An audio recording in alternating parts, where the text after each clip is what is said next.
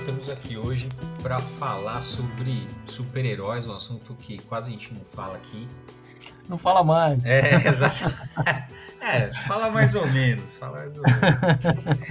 Mas para conversar um pouquinho então sobre falar a relação de super-herói com mitologia, com arquétipo, com ficção científica, o papo vai ser esse aqui então, né? Tô eu aqui, o Bruno Androtti Nerd Bully, Picareta Psico, o Maurício Zanolini. Opa, é nóis aí.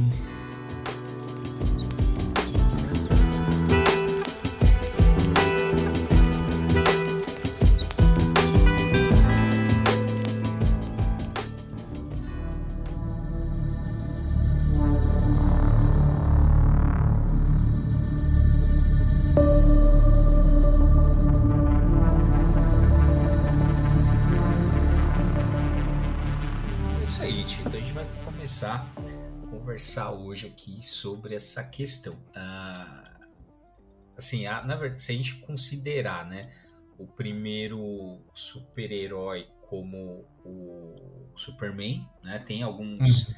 tem alguns pesquisadores que eles vão datar em outros heróis ali, mas de maneira ou outra, é, outros, outras figuras, né, na, nas histórias em quadrinhos ou mesmo nas tirinhas, né, vão localizar eles em a, em, outro em outros personagens, mas é, normalmente é um consenso que o Superman é o primeiro porque ele sintetiza uma série de características né, que vão dar origem ao gênero super-herói. Né? Então, não que você não tenha, assim, na verdade, se você olhar a rigor, o Superman não traz nada ou traz muito pouco de novo. Né? O que ele, na verdade, o que ele tem de interessante, é por isso que ele é considerado o primeiro super-herói, porque ele pega várias características de vários tipos de, e vários personagens e funde ali naquela, na, nele, né, no Superman, que vai fazer tanto sucesso que ele vai começar a ser imitado, né, aquela, uhum. aquele tipo de personagem, aquela mesma história, naquele mesmo tipo de história,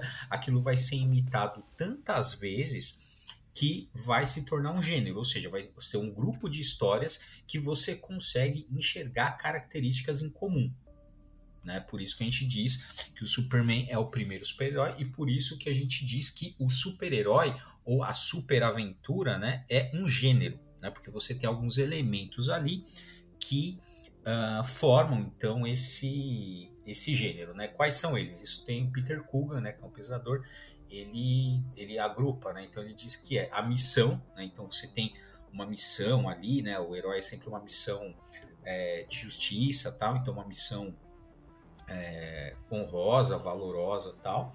Você tem a identidade secreta, alguns M's, né? Identidade secreta, uniforme, né? É muito importante para esse para esse tipo de história e os superpoderes, né? Então uh, você tem esses elementos. Ele também diz que você uh, tem que ter algumas características, ou seja, assim, você tem que ter é, uh, você tem que ter tem que ter uma, uma espécie de é, acordo entre produtores e consumidores para que isso seja reconhecido. E o ápice disso, né, o ápice dessa dessa imitação e desse né, e dessa replicabilidade que tem um modelo de histórias, claro que ele vai variando, mas eu tenho que olhar para uma história e reconhecer que ele é uma história de super-herói, né? É que a, é quando você tem uma paródia, né? Então, a partir do uhum. momento que eu tenho uma paródia de um tipo de história e eu consigo reconhecer aquilo como uma paródia, significa que o gênero ele já está tão é... É, já está tão consolidado que as pessoas conseguem reconhecer o gênero até quando você está fazendo galhofa do gênero. Exatamente, exatamente. É, é. Tanto é que tem uma leitura, né? Que é, a gente já fez essa leitura aqui algumas vezes, mas eu já vi outras pessoas fazendo, aparentemente que não entraram em contato com os quadrinhos, mas se entraram em contato, não deram o devido crédito. Mas, é, por exemplo, que diz assim: ah, por que que, por exemplo, quando o Watchmen saiu nos cinemas, né? Uh, não foi um sucesso, né? Por que, que não foi um sucesso? Porque aquilo é, é uma crítica a um gênero super-herói. Né? Tanto é que eu, é, no meu entendimento, o Watchman ele não é uma história de super-herói. Ele é uma história com, ah, né? Ele é uma história com super-heróis. É um pouco é, diferente, é. né?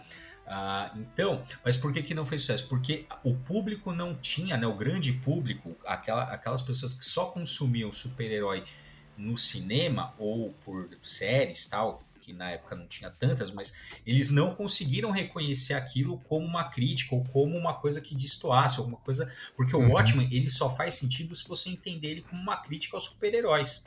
É, né? Se você tentar ver naqueles personagens os heróis, é. É, né, assim, que você vai admirar aquelas pessoas, aí é problema. É, embora realmente. Exatamente, embora o Snyder esforce se em estragar a obra do Alan Moore, mas ele. Mentira, eu, não, eu tô zoando. não pode perder a oportunidade. É, eu, não posso, não, eu, eu, falo, eu gosto do Watchmen dele. Acho que eu, eu gosto de duas coisas do Zack Snyder: é o Watchmen e o Homem de Aço tudo bem. Mas. Uh, e o público não reconheceu, tá? Por, e é por isso também que uh, uma, uh, por The Boys faz sucesso. Porque quando é. uh, chega o The Boys, você já tem uma. né? Você tem aí anos de produção de, de, de super-herói no cinema que as pessoas consumiram, na e seriado e tal. É. E na hora que elas é. enxergam o The Boys, falam assim: ah, eu entendo isso aqui, é uma sátira. Ok. É, uma crítica. É uma crítica. Uma, é. Exatamente, é. não é exatamente uma paródia e tal, mas é isso, assim. Então o gênero tem que estar consolidado na cabeça das pessoas. mas nem todo mundo, tem gente que gosta do Capitão Pátria, hein? Mas ah, bem. mas tem animal, né? mas tem animal. Cara, depois que eu vi perfis. De, ah, sabe o, aquele cara do Stranger Things, o cara que faz o, o moleque lá que é meio fanático religioso? Sim, sim, Depois sim. que eu vi alguns perfis falando que ele é o verdadeiro herói da, da história, eu não ah, duvido demais, não. Então, é, assim, é, é uma loucura, loucura, né? Mas enfim. uh, mas se você não perdeu todo o contato, se você ainda tem pelo menos 10% de contato com a realidade, você né, não precisa de muito, mas você consegue reconhecer é, o Capitão Pátria como um filho da puta, né? Que ele é tal. Não precisa ter muito contato. É, enfim, tudo isso então ah, para dizer que Uh, então, os super-heróis eles são, são um gênero, é, um é tanto um gênero quanto um tipo de personagem. Se quiser diferenciar, gente pode chamar o gênero de super-aventura e o personagem uhum. de super-herói e tal. Uh, e uh, o que, que acontece? Né? Como o próprio nome do gênero ou do, do tipo de personagem diz, se trata basicamente de um herói. Né?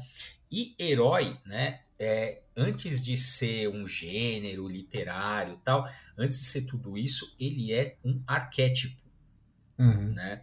Uh, e o que, que é um arquétipo? Né? Então, assim, eh, se a gente voltar lá no Jung e no Eric Neumann, né, a gente pode definir que são os primeiros caras que vão trabalhar, né? Na verdade não, né? Na verdade a noção de arquétipo é mais antiga, você já tem, né, no assim, no entendimento, você tem no Platão, aquela coisa do mundo das ideias e do mundo da da matéria tal, você já tem uma noção de arquétipo. Schopenhauer também já trabalha com ideia de ideias eternas e imutáveis tal. O Jung, bom, é até que a gente chega no Jung, né, que você tem uma estrutura psíquica inata, no sentido uhum. que você herda uma estrutura psíquica, né, da sua espécie, né, da, da nossa experiência como espécie humana, né? Então você, a sua, né, o seu inconsciente não é estruturado individualmente, mas ele é estruturado uh, de maneira coletiva, então você tem esse arquétipo, essa estrutura psíquica inata, né? Uh, então são compostos por imagens primordiais, né? São, que são universais e atemporais, né? Ou seja, uh, qualquer assim, esses, esses arquétipos eu divido com ele com qualquer ser humano, né? Não importa a localização dele no espaço ou no tempo. Então eu divido essas, esses arquétipos, eles estão hoje no, no, nos homens e mulheres que vivem hoje ah, em, e também é, para as pessoas não binárias também, que é, são, são humanas, né? Então, uhum. a gente hoje em 2022 a gente tem a mesma estrutura psíquica de um, por exemplo, do Homo sapiens sapiens que viveu há milhões de anos, né? E você tenta, e você e os homens e mulheres que, vi, que virão daqui milhões de anos também, eles vão compartilhar isso. Ou seja, é imutável. Tanto pa, é, é a, a, gente com, a gente como espécie divide essas estruturas psíquicas, né? Então tudo, ah, né? Tudo, tudo converge para isso, né? Ah, então, assim... é, existe, existe uma resistência, falando dentro da academia, né? É. Esses debates de gênero e tal existe uma resistência assim das, das, novas teorias de gênero e tal uhum. em relação a essas ideias universais e atemporais né? uhum. é, então, mesmo leituras marxistas a respeito da, da, da, da, cultura também vão, vão na contramão disso, dizer que essas coisas são muito mais contextuais do que universais e tal. Então, mas, mas... Aí, aí, que tá, não é que. Então, mas aí que tá. É, o arquétipo, ele é universal. Agora, não significa. Só que aí que tá. O arquétipo, né? Ele tem. A, você não consegue atingir o arquétipo, né? Como que você atinge, entre aspas, o arquétipo, né? por meio de imagens, né? Por uhum. meio de e aí essas imagens você consegue localizar, né? Então vamos por assim, o herói é, ele é universal. Agora, por exemplo, uh, dando um exemplo mais simples assim, uh, por exemplo, o herói é universal, mas por exemplo um samurai ele é um herói no contexto é, tá dentro de um contexto do Japão é. feudal ou uh, do shogunato ali, então ou, e o, cara, Capitão América. O Capitão América ele é um herói dentro daquele contexto. Então você consegue, é, essas imagens, essas narrativas, elas são manifestações desse arquétipo. E esse arquétipo é Sim. é localizável, né? Mas o arquétipo em si, ele é universal Sim. e é história. É, os debates da questão de gênero é por causa do binarismo, né? Quer dizer, você. Esses arquétipos, os arquétipos em geral, eles estão muito ligados a, a, a questões da experiência humana que, que são realmente atemporais, tipo dia e noite, hum. claro escuro, frio e calor, inverno e verão, essas coisas. E aí você, esse tipo de oposição, né, uhum. gera uma ideia de binarismo, quer dizer, o feminino e o masculino, e aí você vai atrelar ao feminino determinadas coisas e ao masculino outra, o oposto dessas coisas. Então, é, até que a leitura marxista que vê essas coisas dentro de um contexto histórico e, e, e geográfico e uh, tudo bem, tem essa questão aí que você falou do samurai como, como exemplo, né? Assim, de, de fato, o, o, o, é, o arquétipo está ali, mas ele está ali, ele vai se apresentar ali com características é, daquele contexto, né? Mas essa questão do, do, do, binarismo é uma questão que está em debate exatamente por causa das, das, dos debates sobre gênero e tal. É, que é, é, interessante, assim, porque uh, essa leitura. É, essa, essa leitura universal e atemporal também pode ser um pouco é, difícil de encaixar em determinados contextos, né, para esse pra, dentro desse tema, né? Mas, mas sem dúvida é uma, é uma coisa. É, é, porque... é meio difícil de você cancelar assim, é, não, a, é... questão da, dos arquétipos. É, porque, porque, sim, porque assim, eu entendo. É essas, é muito forte. Né? É, não, e essas teorias, elas têm exatamente assim, tem essa dose mesmo de, dessa dualidade. Você falou, ah, então é, é muito bem separado, né? Assim, é, né, polos de opostos, masculino, feminino, certo, errado, bem e mal tal. É difícil de desconstruir porque é, veja, se a gente pegar né, as coisas assim, ah, porque, sei lá, essa, essa, binaridade é machista, do patriarcado, é verdade. E só que assim, é. são milênios de história, você não vai desconstruir em 20 anos, nem 30, nem 40, nem 50. Exato. Né? É um trabalho, é um esforço de desconstrução, mas assim, é, não há como negar que a gente ainda é preso a essas estruturas psíquicas. O trabalho Sim, né, é, é um trabalho para desconstruir, sem dúvida, vai demorar ainda milênios, porque foi milênios que demorou para construir. Uhum. Não dá para botar abaixo em 5 anos, né? 15 É, eu assim, eu só acho que é importante a gente ter consciência de que é, é esse processo que a gente está vivendo, digamos assim, uhum. assim. Né? Existe clareza a respeito de que existem essas ideias que estão na nossa cultura desde sempre, que permeiam todas as culturas, que influenciam a nossa, nossa forma de ver o mundo e tal, e portanto as narrativas que a gente cria, e tudo, é uhum. é tudo né, é, é, influenciado por isso, mas também existe uh, a consciência de que isso existe e uma tentativa de desconstruir isso. E isso é um processo, quer dizer, o ser humano é exatamente esse ser que cria cultura, né? Uhum. Então, é, esse processo de olhar para a própria cultura e desconstruir a cultura também é altamente humano, né? Então, é, é, isso, é, é, o ser humano avançando. Então, é, é ok. É, mas segundo essas teorias não vai dar muito certo não, porque, como eu falei, essa é uma estrutura teórica, né, se a gente seguir isso aqui, não tem como você escapar muito, né? Uhum. Mas enfim, então a partir dessa noção de arquétipo, né, é que você vai derivar. Então, né, que a gente vai pegar, tem vários arquétipos, o arquétipo da mãe, o arquétipo do pai e o arquétipo do herói. Então, o arquétipo, a partir do arquétipo do, do herói, né? Que você tem essa manifestação dessas culturas. Tem outro cara que é extremamente importante, que é o Joseph Campbell, né? Que ele uhum. todo mundo, a gente fala do poder do mito, né? Porque aí é fácil, joga aí no YouTube o poder do mito, você vê essa entrevista que ele deu pro Bill Moyers, é bem legal porque é uma entrevista, então você consegue ter um apanhado geral, muito didático, né? Do, do pensamento do Campbell, então muito se fala do, do, poder do mito, mas ele tem também aquele estado, meu, tem as, tem as máscaras de Deus, tem a jornada do herói, tem o herói de mil faces, né?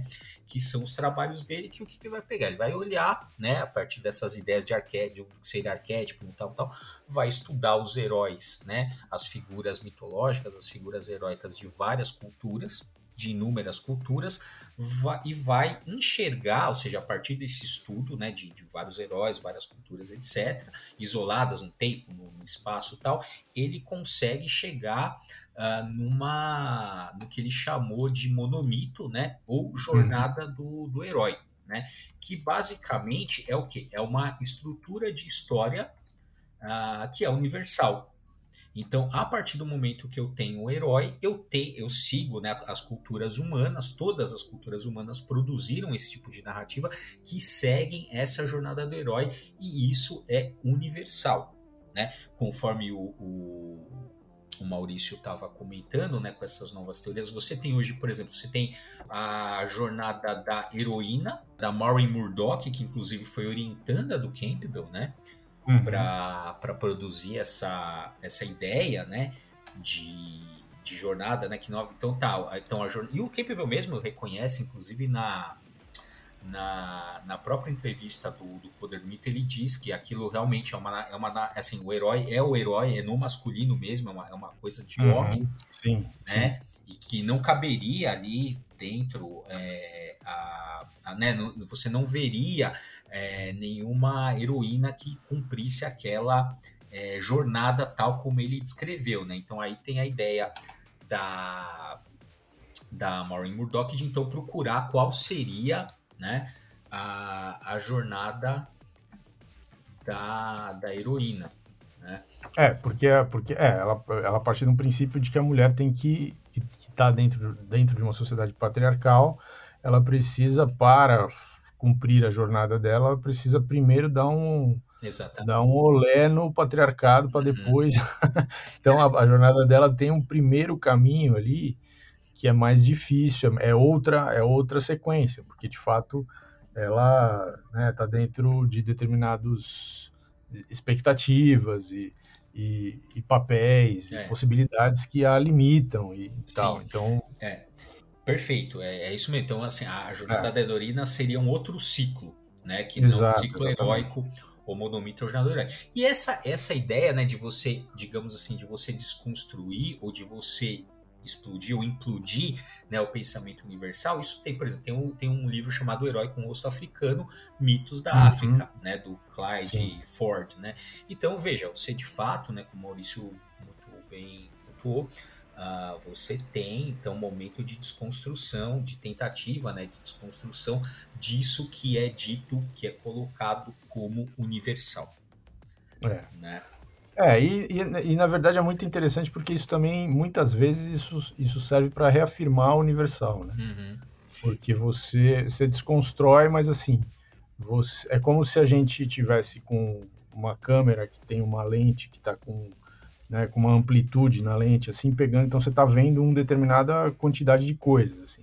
Aí você fala, ah, isso aqui é o universo, então vamos olhar tal. Aí você começa a desconstruir isso, na verdade você só está afastando a lente e vendo mais coisas. Uhum. Aí depois você vai chegar lá com a lente mais aberta, vai falar assim, não, agora o universal é tudo isso aqui. Uhum. Você não joga nada fora, você inclui outras coisas e aquilo continua sendo parte de uma coisa universal. Então isso é interessante, porque a tentativa de desconstruir é uma é uma, um reposicionamento do universal e isso é um, um processo constante assim na história do pensamento humano e tal. Sim, e eu assim, e particularmente eu gosto muito da ideia da, da jornada do herói como, como universal, né?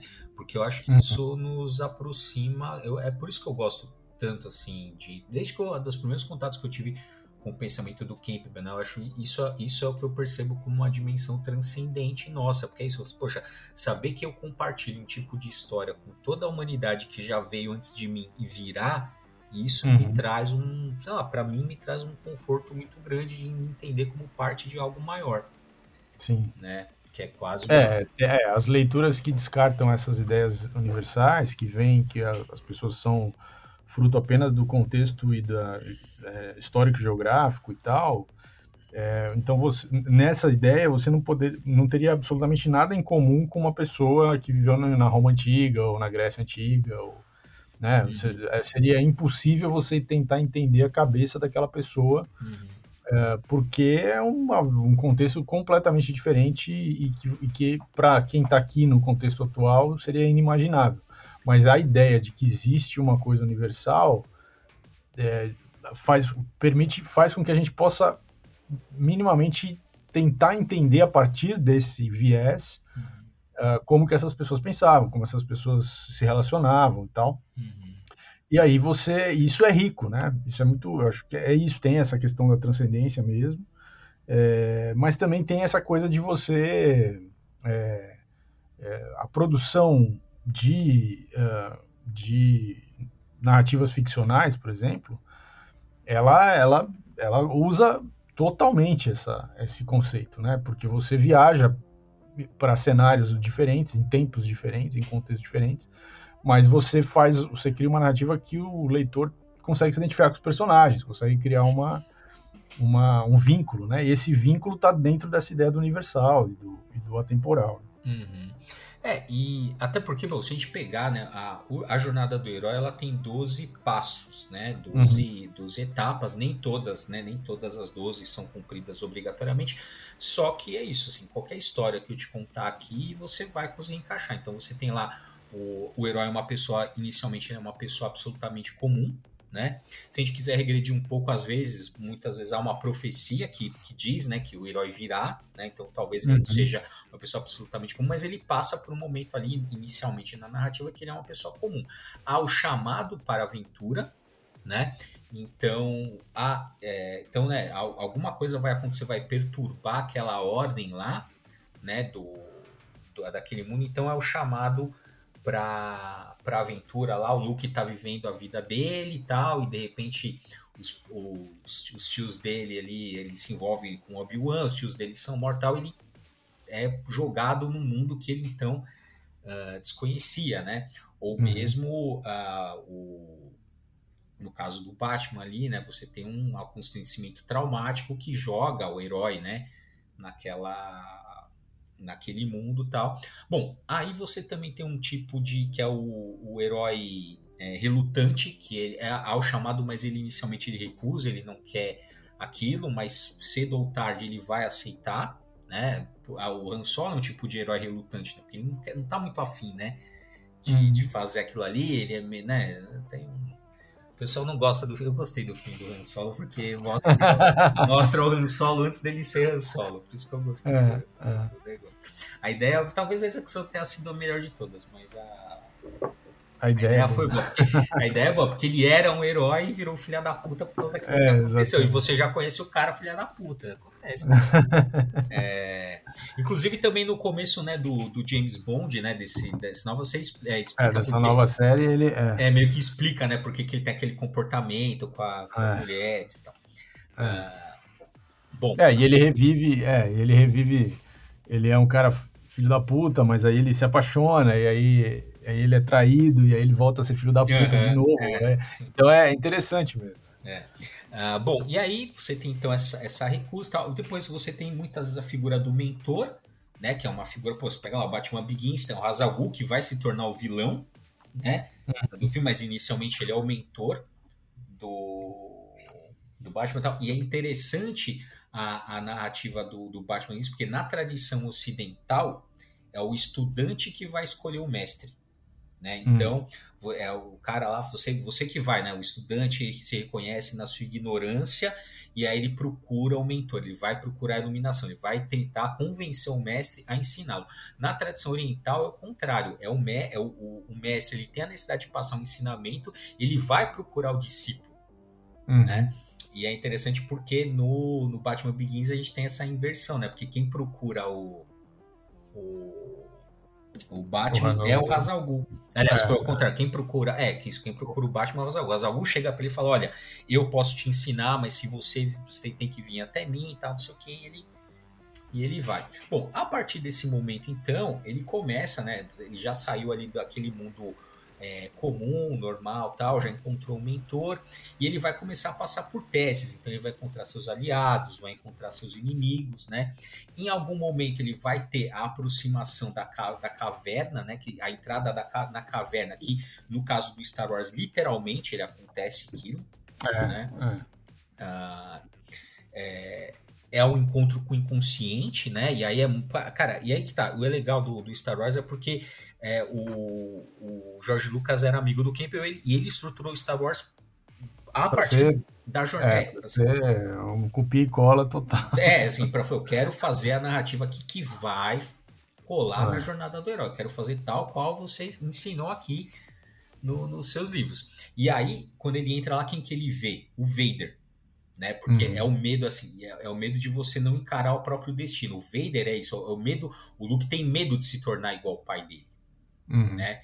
Então, e, a, e aquilo, aquilo amedronta ele, que é um pouco o medo que, por isso que ele, é, diz a todo mundo, é meio que todos nós temos, né? Quando a gente nasce, os nossos pais, nossa família, a sociedade joga em cima da gente um monte de coisa que não necessariamente é o que nós queremos. As, quando há um encontro entre o que a sociedade e os nossos pais e as, todas essas pressões querem da gente e o que a gente realmente quer, é ótimo, muito bom, é legal. É. Mas quando, quando não. Não, aí é foda. E aí, é, e aí você não tem muito o que fazer. Ou você sucumbe e tem uma vida infeliz, ou você fala, foda-se, eu vou fazer o que eu quero aqui. É e consegue se libertar. É, e essas, e essas coisas cíclicas, né? Porque, de novo, é, é, é cíclico, né? É cíclico como são as estações do, do, do uhum. ano, como é a, a, a, o sol né? nascendo e, e, e, se pondo, a lua. É, é ciclo como são cíclicos todos os processos naturais, né? Uhum. Então também essa coisa de você você ver os pais como seus heróis e depois você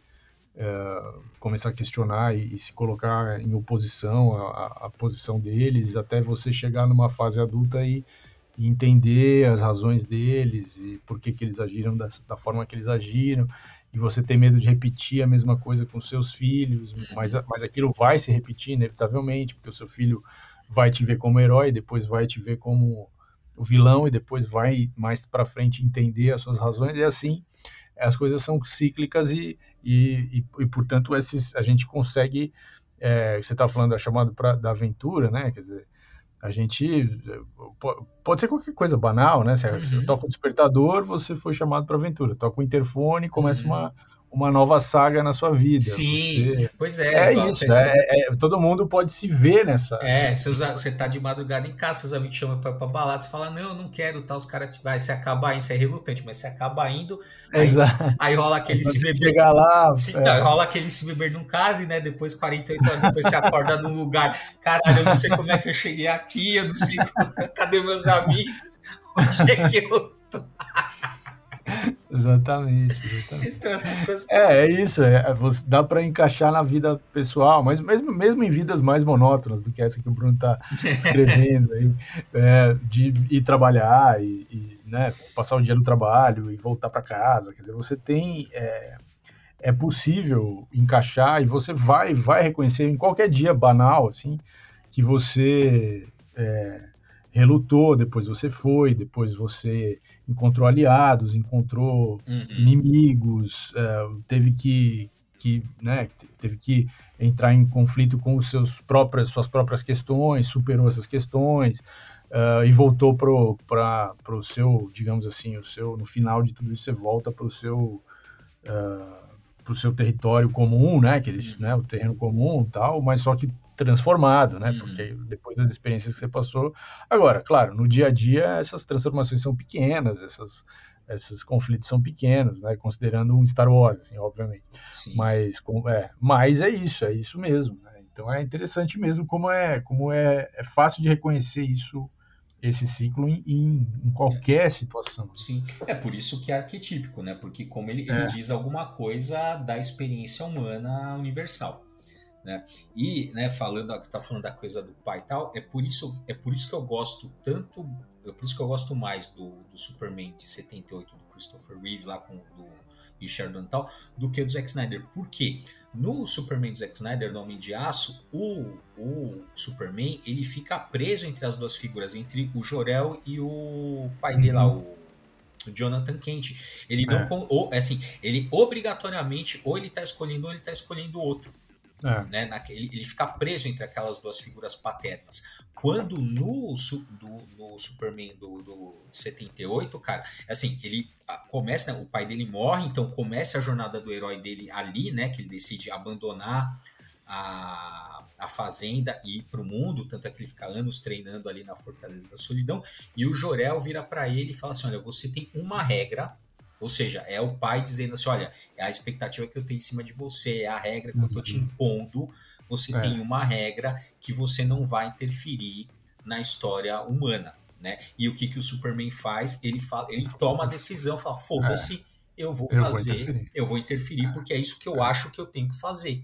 É, né? Exatamente. E aí, naquele momento, ele supera o pai dele e é o momento de afirmação tal. Por isso que eu acho que é muito mais é, interessante justamente por conta, por conta disso. Né? É, essa outra característica que o Bruno tá, tá, tá falando aí, mas não tá falando diretamente, é que assim, como essa narrativa é uma narrativa masculina, né, essencialmente masculina, uhum, uhum. por causa do patriarcado, e, né, por, porque é, é, é, é, na cultura humana de milênios, é dominante a, a, a, a história dos homens, né? Uhum. É, é, uma história muito, muito, é, muito forte da relação do homem com o pai. Né? Uhum. Uhum. Então, é, essa questão é, do Vader ou essa questão do Superman, é, e, e, você vê isso em outras produções menos, menos bem feitas, vamos dizer assim, né? Por exemplo, você chegou a escrever texto sobre os três pais do Flash, três da pais, três pais. né? Sim, sim. Porque assim, tem, é, eles vão empilhando figuras paternas, né, em cima do, da, das histórias dos super-heróis, assim, super-heróis masculinos, né? Porque, de fato, isso é uma coisa que é, gera muita identificação, né, com o público. É, e aí, quanto mais figura paterna tiver causando causando confusão na cabeça do, do herói, mas as pessoas percebem aquilo mais concretamente, né? Fazem paralelos com a própria vida e tal. Uhum. Então isso é muito forte mesmo. É, então, e olha, veja só como você realmente está no momento de desconstrução dessas coisas, né? Você pega, por exemplo, a, a nova série, o Lois em, é, o Superman em Lois, né? Uhum. Quem tá na Fortaleza da Solidão não é mais o Jorel. É a, Exato. É a Lara. É, é, a mãe, é a mãe. É. é. então, né, porque então você já vê que já, como, como a gente está colocando aqui mesmo, já é um momento de você tentar é, desconstruir essa, essas narrativas, né? É, tirar os pesos que foram dados uhum. a determinados personagens e, e, distribuir esse peso, né, de forma mais igualitária entre todos os outros personagens que estão ali também, mas que em geral não eram tão né, tão não tinha uma participação tão contundente. Assim. Uhum. É, do mesmo jeito igual você tem também. É, daqui a pouco a gente vai falar da jornada da heroína, mas também do mesmo jeito lá que você tem no filme da, da Mulher Maravilha, você não tem. A relação dela não é com o pai, mas é com a mãe. Né? Sim, Essa, exato. A, né, o peso lá é porque que às vezes ela faz às vezes de pai, mas daqui a pouco a gente já vai. É, porque, porque isso, como é uma função, né? É. Às vezes você muda lá o gênero, mas, cara, ela tá cumprindo alguma função que é, Sim. que é masculina, né? É, a função, de, a função de impor uma regra para o, o aquele jovem que tá, é uma função paterna, né? É, é, dentro dessa ideia é, é, universal e atemporal, né? Isso não quer dizer que só um homem pode cumprir essa função, não. É, é, é uma, mas é uma função considerada paterna. O Freud então, vai ler dessa então, forma também. Não, então, porque, porque o que, que acontece, né? O Freud fala do pai, mas o Lacan já tem a função paterna, que é outra parada. Exato, exato. É. Então tem essas, tem essas questões. Uh, Bom, seguindo na, na jornada do herói, então você tem esse momento, né, que é a aproximação até o, né, que é o momento mais baixo ali de jornada do herói, é o ventre da baleia, né, que o Campbell uhum. coloca, mas então ele está passando pela aprovação suprema, ou seja, o maior desafio dele, né, no caso aí, em outro momento, é derrotar o inimigo, é matar o dragão, é, enfim, uh, você tem essa aprovação suprema, mas você tem então uh, a recompensa, né? Então, depois que você passa pela, pela aprovação suprema, você tem a recompensa, né? Uh, que é o grande efeito do herói, salvar a terra, salvar, uhum. enfim, salvar aquilo que está em jogo ali, preservar uma comunidade, uh, depende do que está em jogo ali naquela narrativa, e aí você começa o caminho de volta, né? Aí, ou então você tem também uma parte importante de algumas coisas que é a morte do herói, né? Uhum, então sim. o herói às vezes ele morre, mas é interessante porque o herói, ele só pode morrer de. Pode ver, cara, todas as. Eu vou te falar agora, quem não conhece a Jornada do Herói, explodir a cabeça. Pode ver, todo o, filme, o herói, ele, ou ele morre sacrificado, no uhum. sentido de que ele escolhe morrer, né? Ele escolhe sacrificar. É, ele dá a vida pela, pela, pelos valores que ele, que ele defende. Ele defende e tal. Ou ele morre traído. É. Né? Não, tem, não, não tem outra forma da, do, do herói uh, morrer. Né? Então, se vamos pegar aqui uh, lá o homem, como é que termina o Homem de Ferro? Por isso que é interessante, né? Ao longo de toda a jornada do, dos filmes da Marvel, tal, daquela primeira da, da saga do infinito, né? O que você está vendo a longo prazo é a jornada do herói do Tony Stark, que Sim. começa com um cara totalmente egocêntrico, egoísta, e termina se sacrificando por um bem maior. Né? Para a humanidade, pela própria família, por todos. Né? Acho que é, que é interessante, né? Uh... É, é bem feito, porque tem, no meio dessa jornada, por exemplo, ele tem aquela sessão de terapia que ele faz com o público, né? Uhum. Ele mostra a, a, a, juventude dele, a relação dele com o pai. Sim. É, uma simulação em 3D para todo mundo ver, assim, né? É, é, é, seria o ventre da baleia uh, do Luke, só que num outro formato, né? Então é interessante, tá lá, né? Esses elementos estão lá. É, não, eu falei, é a, a, o que a gente vê ao longo do, dos filmes dele e do universo Marvel, que é, ele é o cara do universo Marvel, né? ele é o centro Sim. ali, pelo menos da saga do infinito ali, ele é o, ele é, ele é o, ele é o centro ali, é a jornada do herói dele, né? Uh, mas não necessariamente, né? Não, uh, bom, você pode morrer ou não. Tem a questão da ressurreição, né? Essa ressurreição às vezes é, é, literal, né? Então ele volta, né? Vários uhum. então, mais quadrinhos de super-herói. É o que é. É, é Nossa. Que, é o que mais tem. É, morrer. morte literal e é, ressurreição literal. É. é. tanto é que eu acho genial do Grant Morrison na crise final, quando o Ajax morre, né? O Martian Manhunter lá, o caçador uhum, de Marte, é. ele, ele morre, né? E aí, na hora da cerimônia, né? Que eles estão lá para os ritos fúnebres e tal. Eu não lembro direito, eles fazem uma prece e tal, mas no final eles terminam assim: e nós pedimos e nós é, oramos por uma ressurreição. Então, assim, eu sei, aquilo já faz meio que um parte. Já joga um spoiler, né? É, não, e assim, já entra aquilo como uma coisa é, cotidiana daquele universo, né? Que faz sim, parte sim. daquele universo que é comum, né? Pô, se até um herói mundano, tipo, como o Arqueiro Verde voltou, né? Uhum. É, enfim, dessa ressurreição, como eu falei que é no caso literal, mas às vezes pode ser, essa ressurreição pode ser simbólica no sentido de ter um efeito, né? Um, um eco àquelas, àquelas ações, né? Um, porque afinal de contas é o, o herói ele vai mudar e vai mudar a sociedade na qual Sim. ele está inserido ali. Então, e aí, a partir do momento que ele retorna, ele volta, então criou-se um novo status quo, né? Mas depois desse ciclo, tanto é que é um ciclo, você pode vivê-lo várias e várias vezes isso, na sua isso. vida. É, essas, essa morte, é, é, quando ela é uma morte simbólica, uma ressurreição simbólica, você vai viver isso várias vezes mesmo. É, você vai viver processos que vão te mudar a ponto de você dizer que aquele cara antes não existe mais. Agora é um outro, é uma, você é uma outra pessoa. Você não é mais aquela pessoa. Isso é uma morte simbólica. Né?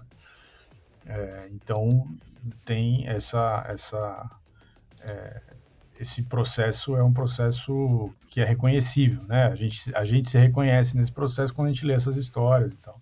Por isso que tem tanta força, né? esse tipo de história. Por isso que a religião uh, católica cristã também baseada na ideia de morte e ressurreição, né? porque é uma ideia muito forte.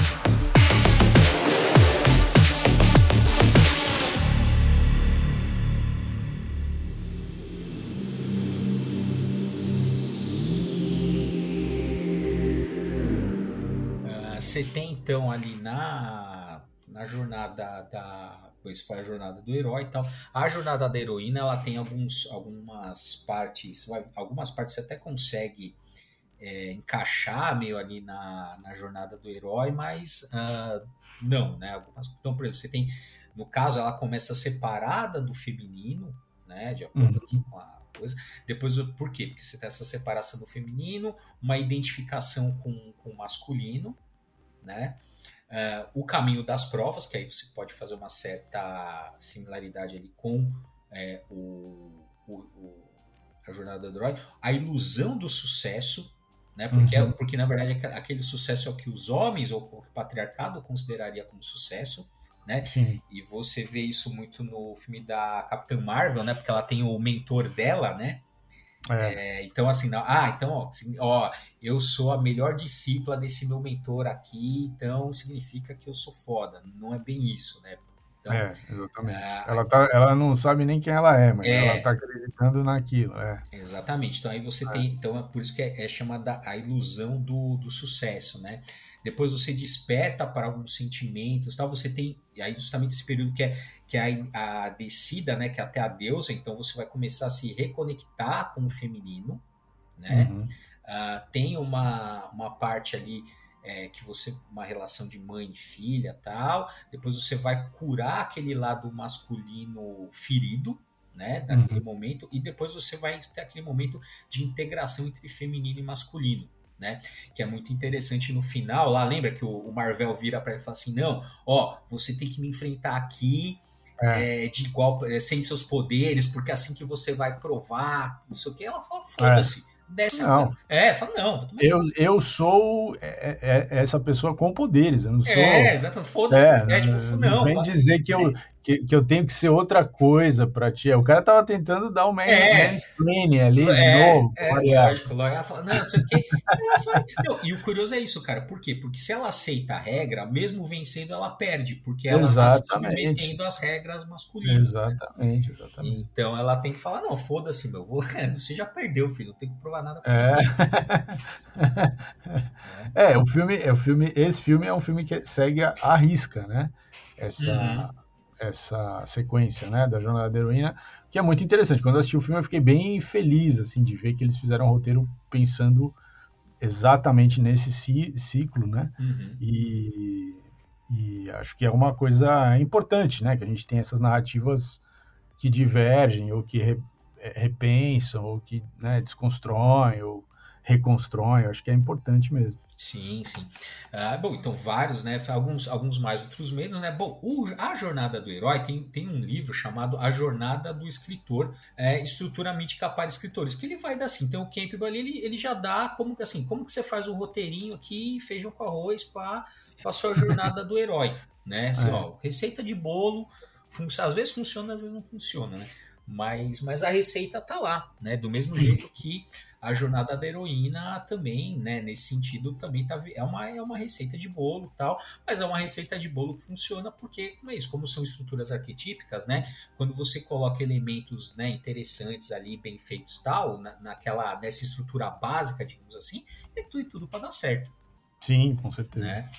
Uh, e uh, voltando né, àquela questão da origem dos super-heróis, tem, é, se você olhar historicamente, pro, pro gênero da superaventura tal, é óbvio que é, tem muito mais a ver, histórico, se a gente tirar esse papo mitológico, arquetípico aqui, ela tem muito, tá muito ligado à ficção científica, à literatura pulp, né, ali uhum. dos Estados Unidos. Mas veja, uh, e tem muitos elementos sim, né, da, da ficção científica tal, sim, da, sim. da literatura pulp, dos heróis pulp, né, daqueles dos chamados heróis de mistério, ou super-homens, né? Tarzan, uhum. uh, o Sombra, uh, são todos, o Fantasma, né? São todos é, homens de mistério, né? Super-homens, nesse, não super-homens nesse sentido assim, são ápices, né?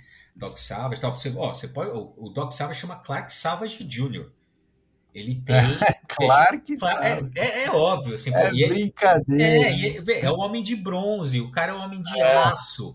Os é, dois têm uma fortaleza da solidão. Né? Então, é. é assim, é óbvio que a inspiração é escancarada. Sim, né? sim, sim. Uh, mas, como se tratam de estrutura arquetípica, pouco importa, porque querendo ou não, o Jerry Siegel e o Schuster, eles iam eles iam seguir essa jornada, porque não tem como você ah, escapar. Não, porque o Caldeirão Cultural, eles estavam lendo isso sem parar, quer dizer, uhum. eles iam produzir alguma coisa a partir do que eles estavam vendo, né? Sim, sim. É, então é isso aí mesmo. É. Não, mas o que eu quero dizer é o seguinte, que mesmo que fale assim, ah, não, mas olha, não tem nada de mitológico, porque eles estavam na profissão científica, mas como isso se trata, como a gente está falando, de uma estrutura de pensamento, uhum. né, que é herdada da espécie, então não tem como vocês, mesmo que, óbvio que eles não tinham consciência daquilo, porque o Campbell foi formular a ideia do monumento anos depois. Claro, claro. Mas, claro. né, ah, não... é, é, é, na, é, na verdade, assim, essa, essa, precisa entender essas camadas, né?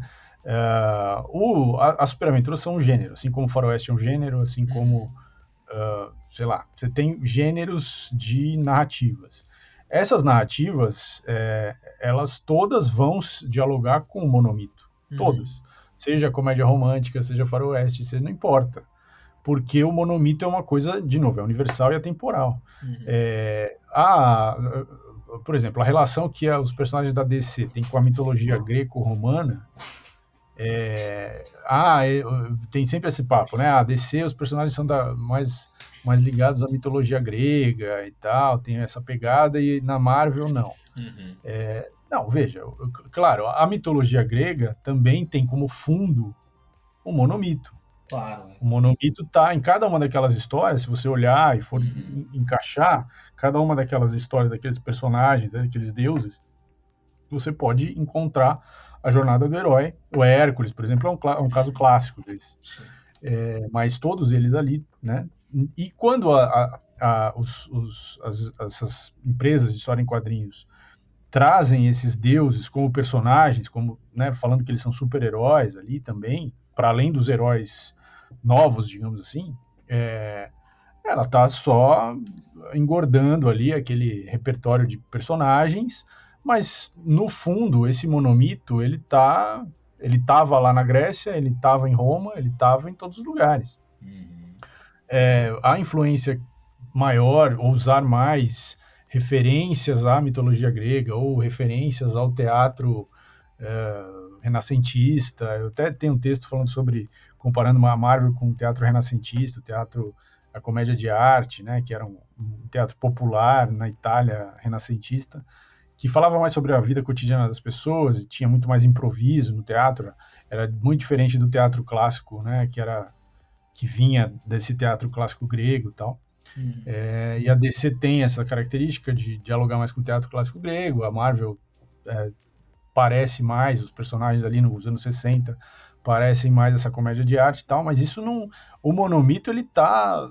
ele perpassa todas essas, essas diferentes tipos de gênero, de narrativa e tal, então isso não, uhum. não descarta, né? É.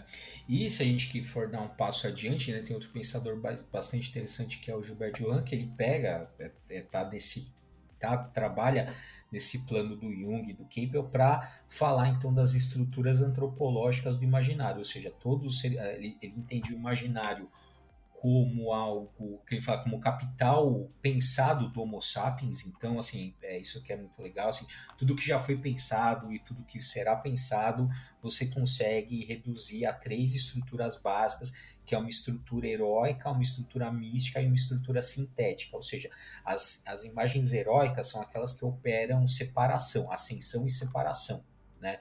Então, bem e mal, certo e errado, é, feminino e masculino, tem tudo isso. Tem, você tem as estruturas, as imagens, estruturas místicas, né?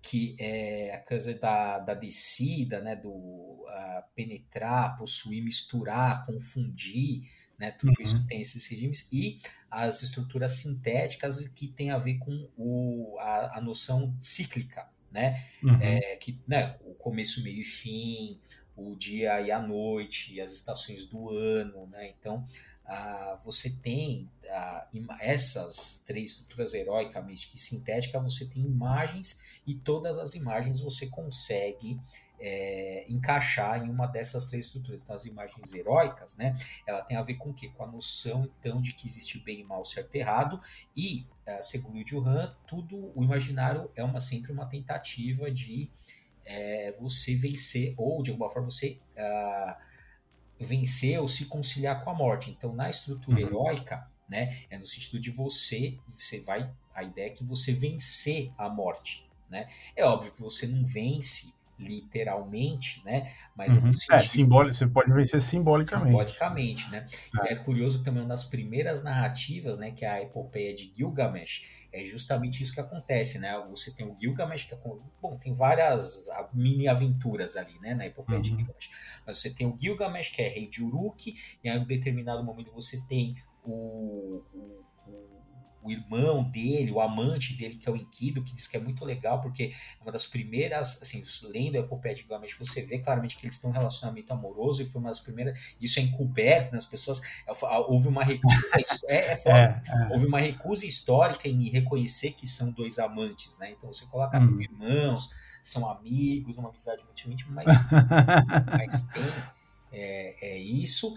E quando o Enkidu morre, o Gilgamesh fica profundamente. Aquilo mexe com ele, fica uhum. profundamente uhum. perturbado, tanto pela morte do, do, do, amigo, amante, irmão, quanto uh, porque ele se reconhece na própria finitude e ele vai atrás então da, da chamada planta da, da, da, da imortalidade e quando ele está quase chegando ali, quando ele, ele, chega a pegar a planta da imortalidade, mas chega uma hora uma cobra vai rouba e vai embora com o negócio ele, ele fica frustrado que também está dando um reconhecimento, tá, né, assim, já está dando uma uma já está dando uma lição para nós, né? Quer dizer assim, olha, uhum. a gente vai não é possível, não é, né? é, mas não é possível. É.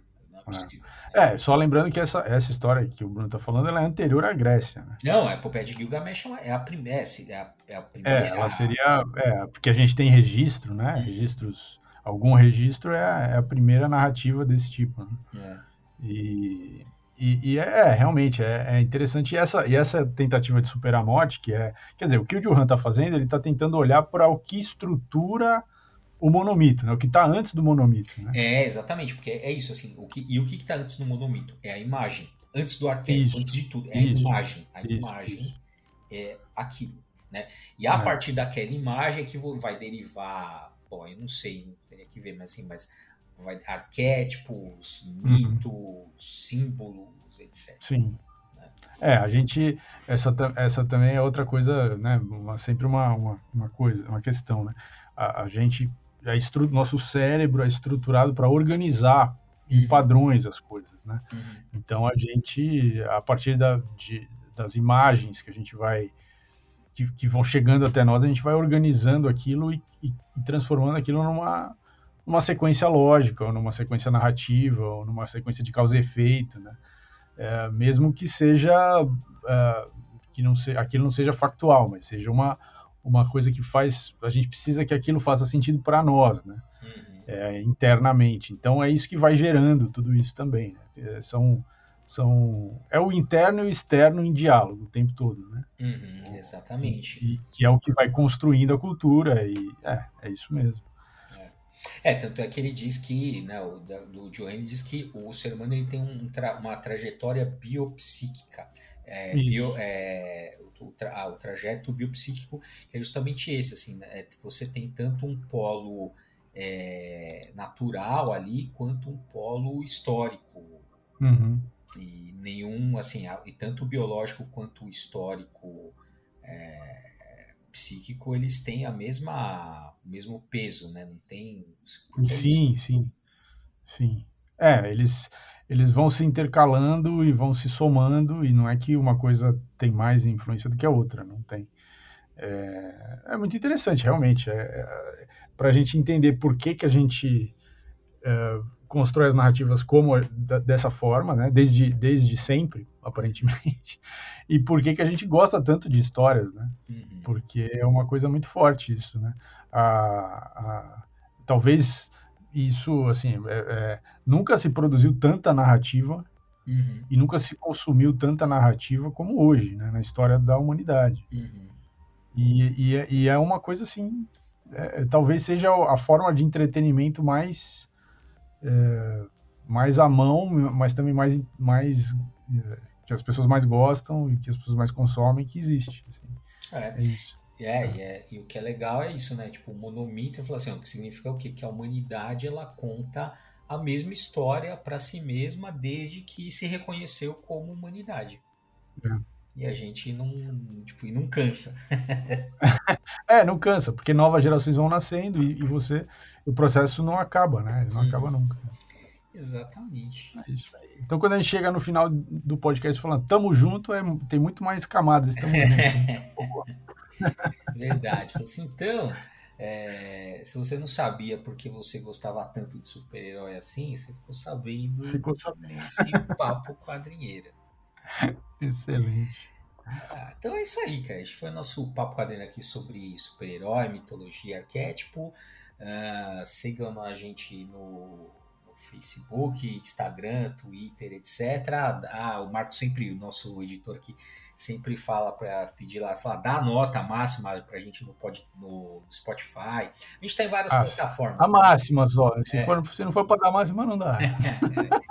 exatamente, exatamente. É, e é isso. Então nos siga nas nossas redes sociais, visita lá o quadrinhos.com e semana que vem a gente está de volta com mais um Papo Quadrinho. É isso aí.